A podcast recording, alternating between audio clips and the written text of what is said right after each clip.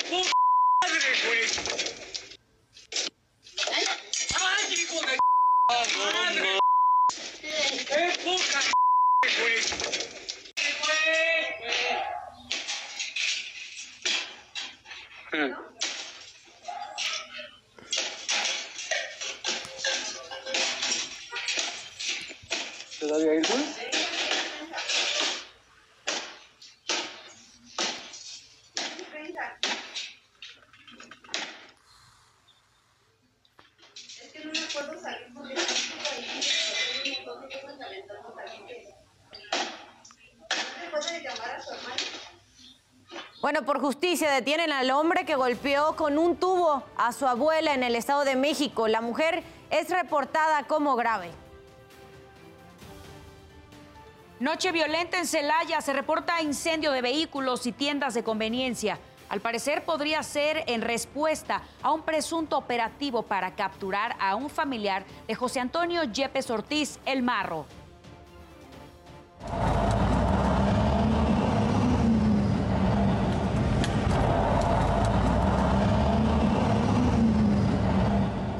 Se intoxican 15 alumnos de una primaria de Guanajuato por realizar el reto viral con medicamento controlado. Vinculan a proceso a exmando de la policía capitalina que disparó contra una de sus compañeras que rechazó sus propuestas sexuales. Y 10 millones de dólares entregó el narcotraficante Oscar Nava Valencia, alias El Lobo, a García Luna para liberar 20 toneladas de cocaína. Suspenden a un sexto policía de Memphis vinculado con la muerte del afroamericano Tyre Nichols. Y en la buena del día le mostraremos a investigadores del Politécnico que aprovechan los desechos orgánicos del tequila para fabricar techos de casas y sustituir materiales dañinos como el asbesto. Vámonos ahora a las calles de la Ciudad de México. Nos enlazamos contigo, Isidro Corro. Muy buenos días. Adelante con el reporte. ¿Qué tal amigos? ¿Cómo están? Muy buenos días. ¿Qué ocurrió durante esta guardia nocturna? Enseguida les ofrezco un resumen en materia policíaca. Vámonos a la zona centro, la capital del país. Una persona que conducía en estado de ebriedad su auto chocó contra una ambulancia donde era llevada una pequeñita a un hospital para ser intervenida quirúrgicamente. Eso ocurrió en la esquina del eje central Lázaro Cárdenas, del eje 3 Sur, Orones Prieto, en la Comunidad de Buenos Aires, en la alcaldía Cuauhtémoc. Saldo este accidente, tres personas eh, heridas. A la emergencia llegó otra ambulancia. También eh, llegaron grúas y patrullas de la policía preventiva. En más información, se quemó una recámara de un domicilio ubicado en la calle José Victoria, en la colonia Vicente Guerrero, esto en la zona de Iztapalapa. Al punto de llegar los bomberos, quienes rápidamente controlaron esta situación, también patrullas de la policía preventiva. Por fortuna, no hubo personas heridas. Amigos, el reporte que tenemos esta mañana. Gracias Isidro por la información, por el reporte. Ahora la invitación, como cada madrugada, es a que visite, que navegue nuestro portal www.adn40.mx. Encontrará Aquí 24 horas al día disponible para todos ustedes, información de todo tipo, economía, política, el mundo, entretenimiento y hasta deportes para que lo consulte cuando lo desee, cuando lo requiera. ¿Cuál es la información vial para que lo tenga en cuenta si aún no ha salido de casa este martes 31 de enero? Se registra buen avance en Avenida División del Norte en ambos sentidos, entre Avenida Río Churubusco y Viaducto Miguel Alemán. También se registra buen avance en Fray Servando Teresa de Mier de eje central hacia el eje 3 Oriente. Las condiciones del clima para el día de hoy siguen las afectaciones, sigue la presencia de bajas temperaturas en la mayoría del territorio nacional Y vamos a empezar por la zona norte porque es la más afectada con varios eventos meteorológicos. Está la quinta tormenta invernal que en interacción con esta vaguada polar y el frente frío número 29 porque ya se despide el 28 por esta zona que solo afecta, digamos, a Tamaulipas y a San Luis Potosí, también Nuevo León, pero el Frente Frío número 29 sí entra con una nueva afectación, sobre todo para Baja California, para Sonora, para Chihuahua y Durango en su mayoría de casos, sobre todo en la zona serrana se pueden registrar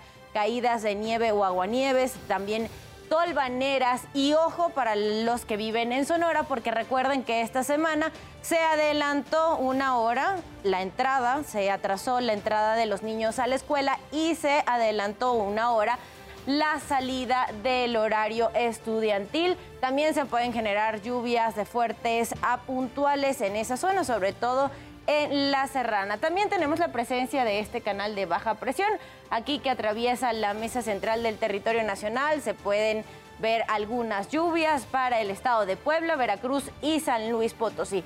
Por otra parte, se pueden generar posibles lluvias también, escasas, eso sí, en la zona de la península de Yucatán. Son las condiciones meteorológicas para el día de hoy, así que tómenlo en cuenta. Y les recuerdo que aquí en ADN 40 evolucionamos y queremos estar más cerca de todos ustedes, por eso la invitación diaria es a reportar a través de nuestras plataformas, de nuestras redes sociales, con el hashtag Ciudadano en Tiempo Real. Ahí nos puede dejar denuncias, reportes, solicitudes de ayuda. En redes sociales, de hecho, publicaron la localización de esta mascota de raza Pomeranian color crema en la zona de satélite en el Estado de México.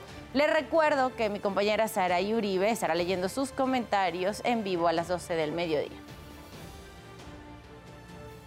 5 de la mañana con 37 minutos, pasamos a nuestro resumen informativo. Vecinos de la colonia Guadalupe Hidalgo en Puebla intentaron detener a un grupo de presuntos delincuentes. De acuerdo con reportes policíacos, al menos cinco hombres en un vehículo blanco insultaron a un automovilista que salió de compras con su familia después de que estuvieron involucrados en un choque. Los colonos alertaron a los demás vecinos para salir en apoyo. La policía señaló que el auto con placas de Tlaxcala, donde viajaban los supuestos agresores, fue abandonado.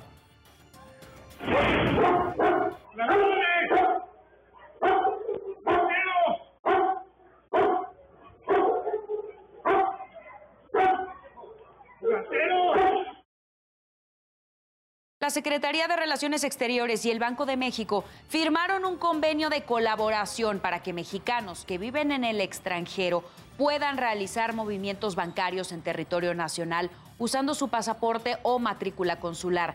Esta medida entra en un proceso de pruebas en el sector bancario y se estima que inicie operaciones los primeros días de marzo. Esta acción podría beneficiar a más de 30 millones de personas que viven en el exterior. ¿Qué quiere decir esto? que tienes un chip, los nuevos pasaportes aquí, que tiene toda la información. O sea, la posibilidad de que te falsifiquen esto es muy remota. Hasta hoy no llevamos ni un solo caso registrado. Los anteriores pasaportes, ¿por qué no los querían admitir en los bancos? Pues porque tenías falsificación y robo. Cientos de casos, ¿eh? Tome sus previsiones porque mañana se incrementa el costo de las infracciones automovilísticas en el Estado de México.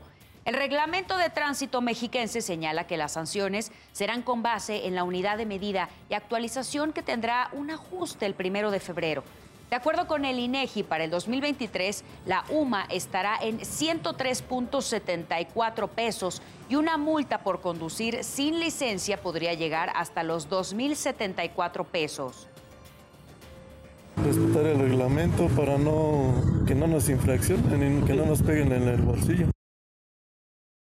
Cámara de seguridad captó el momento en el que un automóvil fuera de control se estrella contra un inmueble en Mato Grosso, el sur de Brasil.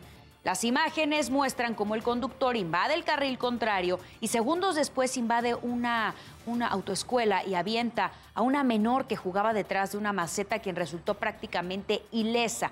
Al parecer, el conductor iba en estado de ebriedad.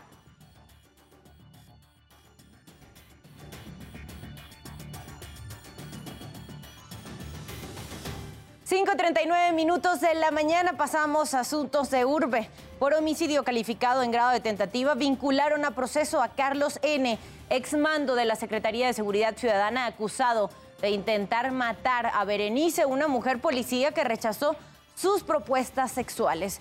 El juez impuso la medida cautelar de prisión preventiva justificada en el reclusorio sur y un mes de plazo para la investigación complementaria. Carlos, recordemos, le disparó a la víctima durante una práctica en octubre de 2019. Pero tiempo atrás, Berenice había señalado ser víctima de violencia de género por parte de este sujeto. Un juez de control vinculó a proceso a tres policías por su probable participación en la comisión de los delitos de ejercicio abusivo de funciones y robo agravado en pandilla. De acuerdo con la Fiscalía General de Justicia de la Ciudad de México, los imputados posiblemente despojaron a una de las víctimas de un teléfono celular de alta gama y dinero en efectivo, mientras que a la segunda persona se le exigió dinero para dejarlos ir en la alcaldía Cuauhtémoc. Familiares y amigos exigieron la localización de Elena Guadalupe León, quien ingresó el 23 de enero a la zona de urgencias del Hospital Balbuena. La Secretaría de Salud Capitalina informó que la paciente llegó con lesiones e intoxicada por sustancias desconocidas, pero se negó a que se le realizaran estudios y agredió al personal. Abandonó por su cuenta las instalaciones a las 3 de la tarde de ese mismo día, por lo que se notificó al Ministerio Público. Hasta el momento se desconoce el paradero de Guadalupe León. Y la Facultad de Artes y Diseño de la UNAM rindió un homenaje a la estudiante Yaretsi Adriana Hernández, joven que murió en el choque de la línea 3 del metro en la Ciudad de México. En la ceremonia se develó un mural con la imagen de la joven junto con la frase, sentir, vivir y amar mucho, que nada se pierde amando. Estudiantes y docentes del plantel brindaron un minuto de aplausos a Yaretsi, mientras que su familia agradeció el apoyo hacia su hija. Un juez vinculó a proceso a Alfredo Uriam por el delito de desaparición forzada de personas. Él es señalado por la desaparición de los jóvenes Carla Elena Ramírez Murrieta y Christopher Aguilar Hernández, quienes después de una balacera en el bar Quito, en la alcaldía Azcapotzalco, ocurrido el 29 de agosto de 2020. De acuerdo con las investigaciones, sus restos pudieron ser quemados. Con este suman seis detenidos por el caso. 5 de la mañana con 42 minutos. En temas internacionales, en Atlanta un ladrón robó una patrulla generando una persecución que por poco termina en tragedia. Esto fue lo que ocurrió. Son imágenes de la cámara corporal de un policía bajando de su patrulla para inspeccionar un vehículo. Sin embargo, al momento de estar identificándose, una persona sube a la patrulla y escapa en ella a toda velocidad. De inmediato, el oficial pide ayuda, por lo que se despliega un operativo y la patrulla es ubicada. Avanza a toda velocidad por varios kilómetros, pero al llegar a un cruce de vías, se estrella y vuelca sobre las vías del ferrocarril. En medio de la oscuridad y con pistola en mano, llegan los policías. Al acercarse, notan que el asaltante está atrapado en la patrulla pero la desesperación invade a los oficiales porque el tren se acerca a toda velocidad. La locomotora anunciaba su llegada, pero a tiempo rescatan al ladrón. Solo ocho segundos después, el tren pasa y arrolla a la patrulla. El ladrón identificado como Michael Parker fue detenido y llevado a la cárcel de Fulton, acusado de robo, fuga, conducción imprudente, obstrucción y daños a la propiedad de la ciudad. Julián Molina, Fuerza Informativa Azteca. El Congreso de Perú suspendió la sesión donde discutían aprobar el adelanto de las elecciones para finales de este año y será hoy cuando la retomen. Apenas ayer los legisladores acordaron votar reformas de ley de 1897, 1918 y otros. Recordemos que desde diciembre miles de personas han salido a las calles para exigir un nuevo presidente y parlamento. Estas manifestaciones han dejado más de 50 muertos y decenas de heridos y detenidos. Un sexto policía de Memphis involucrado en el asesinato del afroamericano Tyre Nichols fue suspendido. Se trata del oficial Preston Henfield, quien habría utilizado un teaser contra Nichols al inicio de la confrontación. De acuerdo con la familia de la víctima, el policía fue protegido y alejado de la vista del público al ser el único oficial blanco involucrado en el ataque. Nichols fue detenido el 7 de enero en un control de tráfico y murió tres días después de ser golpeado por el escuadrón Scorpion, que se dedicaba a frenar la violencia en la ciudad. El presidente de Estados Unidos, Joe Biden, aseguró que no enviará aviones casa tipo F-16 a Ucrania sobre una supuesta visita a Polonia cerca de la víspera de la conmemoración del primer año del inicio de esta guerra, aunque no dio detalles, dijo que iría a Varsovia. Los cuestionamientos de los reporteros se produjeron luego de que el ministro de Defensa de Ucrania dijo la semana pasada que presionará a los países de la Alianza del Atlántico para que les suministren las aeronaves. El secretario de Estado de la Unión Americana, Anthony Blinken, se reunió con el primer ministro israelí Benjamín Netanyahu. Esto ocurrió durante el encuentro de Blinken que denunció que Irán provee a Rusia drones para atacar a Ucrania. Tanto Netanyahu como Blinken estuvieron de acuerdo en hacer todo lo posible para evitar que el régimen de Irán consiga armas nucleares. Blinken anunció también, aprovechó para motivar a israelíes y palestinos a aliviar las tensiones en la región. Al menos 59 muertos, 27 de ellos policías y 150 lesionados fue el saldo de una explosión dentro de una mezquita en Pakistán. Al momento de la detonación habían un aproximado de 260 personas, en su mayoría policías que realizaban una oración. Esto provocó el derrumbe del edificio de dos pisos. Hasta el momento ningún grupo se ha abdicado el ataque. El secretario general de la ONU, Antonio Guterres, condenó esta agresión. Usted ya está bien informado y con todos los datos que necesita saber antes de salir de casa. Manténgase conectado en todas nuestras plataformas. ADN 40, siempre conmigo.